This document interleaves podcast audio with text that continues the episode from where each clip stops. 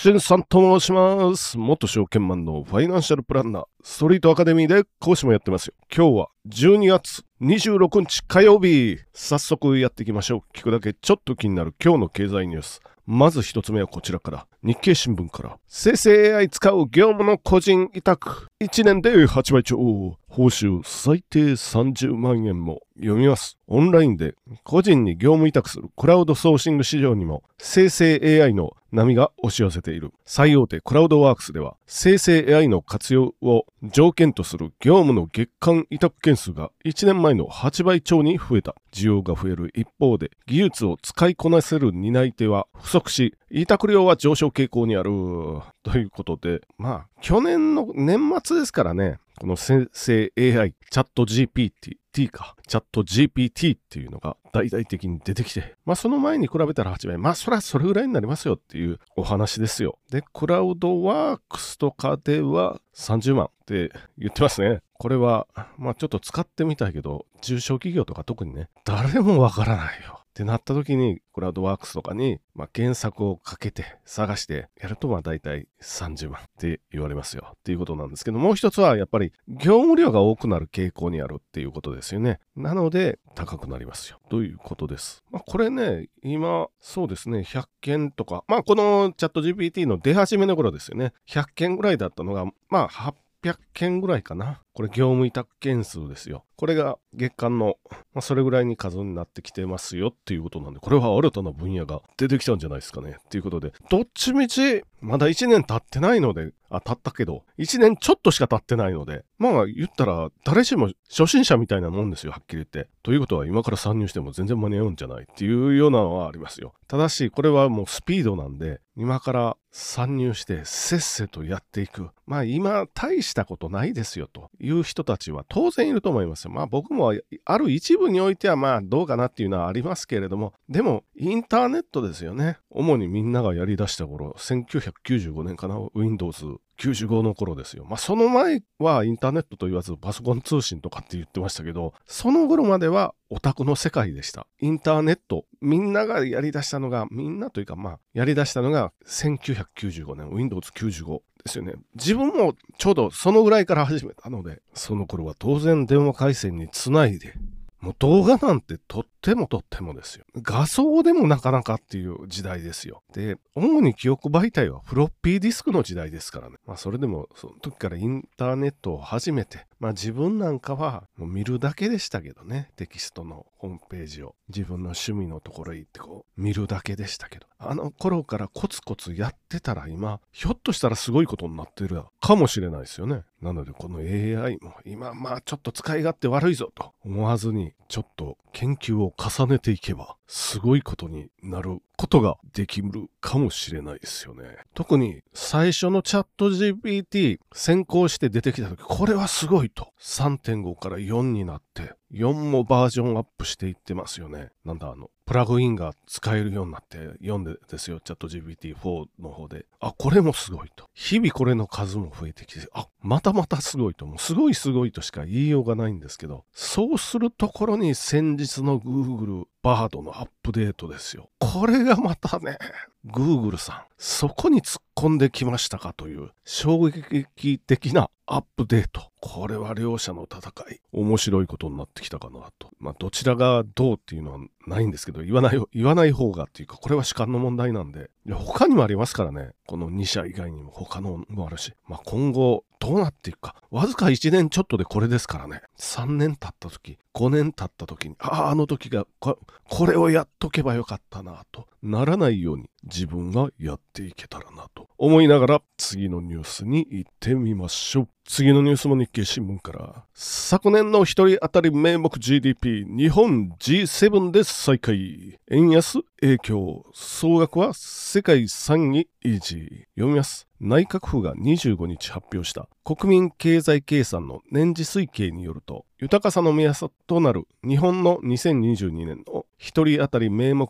国内総生産 GDP は3万4064ドルとなった。イタリアに抜かれて主要7カ国で最下位だった。円安が大きく影響したが、長期的な成長力の低迷も映しているということで、これ2022年のお話ですよね。ついにイタリアに抜かれてましたよっていうか、23年のお話じゃないんで。ということで G7 で最低出ました。イタリアを一時舐めてましたけど、まあ、舐めてたっていうか、まあ多くの人がね、多分ね、多分ですよ。フェラーリとかすごい会社ありますよ。で、そこにも抜かれて最低になりました。で、OECD38 カ国の中でも21位か。これ名目ですよね。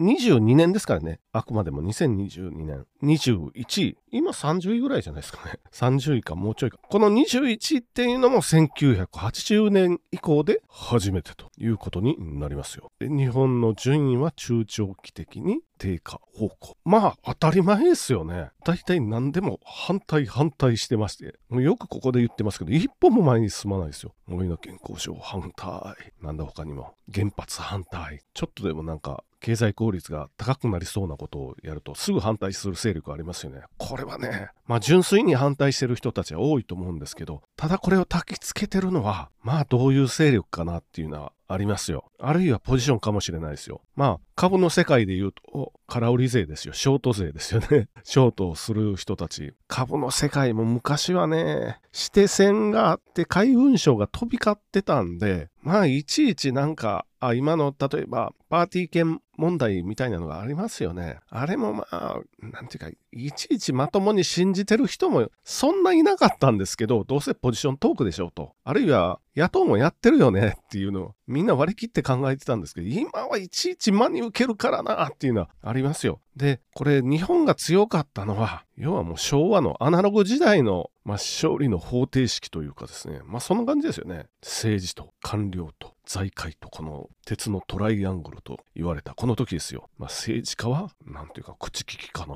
とか調整ですよね。調整して。官僚はその政治家の言うようにルールとかを作っていって、まあ本当は政治家なんてあの立法府の国会議員なんて立法府なんで自分で法律作ってみたいなお話ですけども、法律作ってるのはまあ官僚ですよね、実際は。で、財界は、まあ、経団連ですよ。経団連が仕切ってっていうことで、昭和のアナログ時代のビジネスモデル、もう非常に時間かかるし、で、何をやったかって言って、もう自分たちのいいようにルールを作って、外部から参入させないんですよ。新規参入は認めませんよっていうことですよね。この3つの勢力プラスまあこれは自分が勝手に思ってるだけですけど、メディアですよ。メディア。新聞テレビですよ。新聞社がテレビ局を保有してるっていうか、まあ親会社ですよね。こんな仕組み、世界的に珍しいんじゃないかなと思いますけど、これ普通は禁止されるんで。なので新聞とテレビが牽制し合わないですよね。もう言いたい放題、やりたい放題できてしまいますよね。で、もう一つは、あ、5つの勢力あって、最後の勢力は僕は検察だと思ってるんで、何かあったら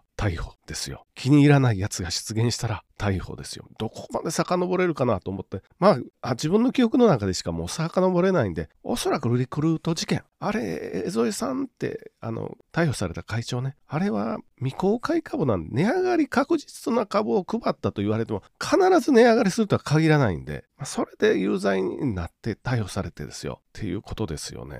あの人は本当はフリーペーパーですよ。まあフリーペーパーなんで無料なんで、無料で配って、まあ、その代わり宣伝とか求人とかやってたっていうことなんで、本当はもともと今で言うとこの Google なんですよ。それを潰してしまったんですよね。バカだろうと。そんな感じですけどね。その後もまあ気に入らなかったら逮捕ですよ。こいつ金持ってるん悪いことしてるだろう。ホリエモンとか、まあそういう感じですよ。他にもっと悪いことやってる人たちいっぱいいると思うんですけれども、まあそんなんが重なってこうなってきたかなと。まああまり言うとまた愚痴になってくるので、終わっていこうかなと。思いながらも、ちょっと、あ、今日はもう日本で終わらせてくださいっていうのも、まあ今ちょっとお知らせが、お知らせというかご報告ですね、ありまして、ちょっと3日ぐらい休んだんかな。で、久しぶりなんですよ。なんで休んでたか。実は、喉、まあ風邪ですよ。重度の風邪でやられてましてですね、金曜日の収録終わってから夜になったら体温が上昇し始め、喉は痛くなるわ、頭も痛くなるわ、涙は出てくるわ、っていうことです今日、今日だいぶマシになってきました。で、声もちょっと出るようになってきました。ただし、咳が止まらなくなる時があるんですよ。なので、ライブは無理ですね。ライブのあのセミナー講師もやってるんですけど、昨日ライブのセミナー、またなんでこういう時に予約入ってしまうのっていう感じで入ってしまったんですけどね。まあ入れてくれたから、くださった方はありがたいんですけど、今ちょっともう予約入ってほしくないんで、なるべくのけたんですけど、日程を。うかつにちょっとのけるの忘れてまして、あ、その入れてくれた方が悪いんじゃないんですけどね。また咳が止まらなくななって、昨日ライブの最中、涙は出るし、みたいなお話ですよ。もう声が出なかった。昨日。昨日も一応収録はしてみたんですよ。はあはあぜいぜい言いながら、やっと喋りましたよと。聞いてみたら、この世のものとも思えないようなノイズが入っとるわけですよ。バババババ的な。人間の発するノイズじゃないでしょ、これは、みたいな。そんなノイズが入ってたんで、最初の方ね、最初の方入ってたんで、これはあかん。あの F1 のね、ブローンディフューザーって昔あったんですけど、ああいう音ですよ。バババババババ的なノイズが入ってて、これはちょっと流せないなということで、昨日撮ったのはボツですよ。あ、で、3日4日なぜ休んでたかっていうと、まあ声の問題当然ありますよ。咳止まらなくなる。もうそもそも声が張り上げられないというか、抑揚つけられないんですよ。平坦なおしゃべりだけしかできないとなるんで、もうこれはもう1日目2日目、これもう完全ダメなんで、もう寝てるしかなかったっていうことですよね。で、もう一つは声以外にも、もう頭ですよ。頭が回らないんですよ。何にも考えられない。やっと昨日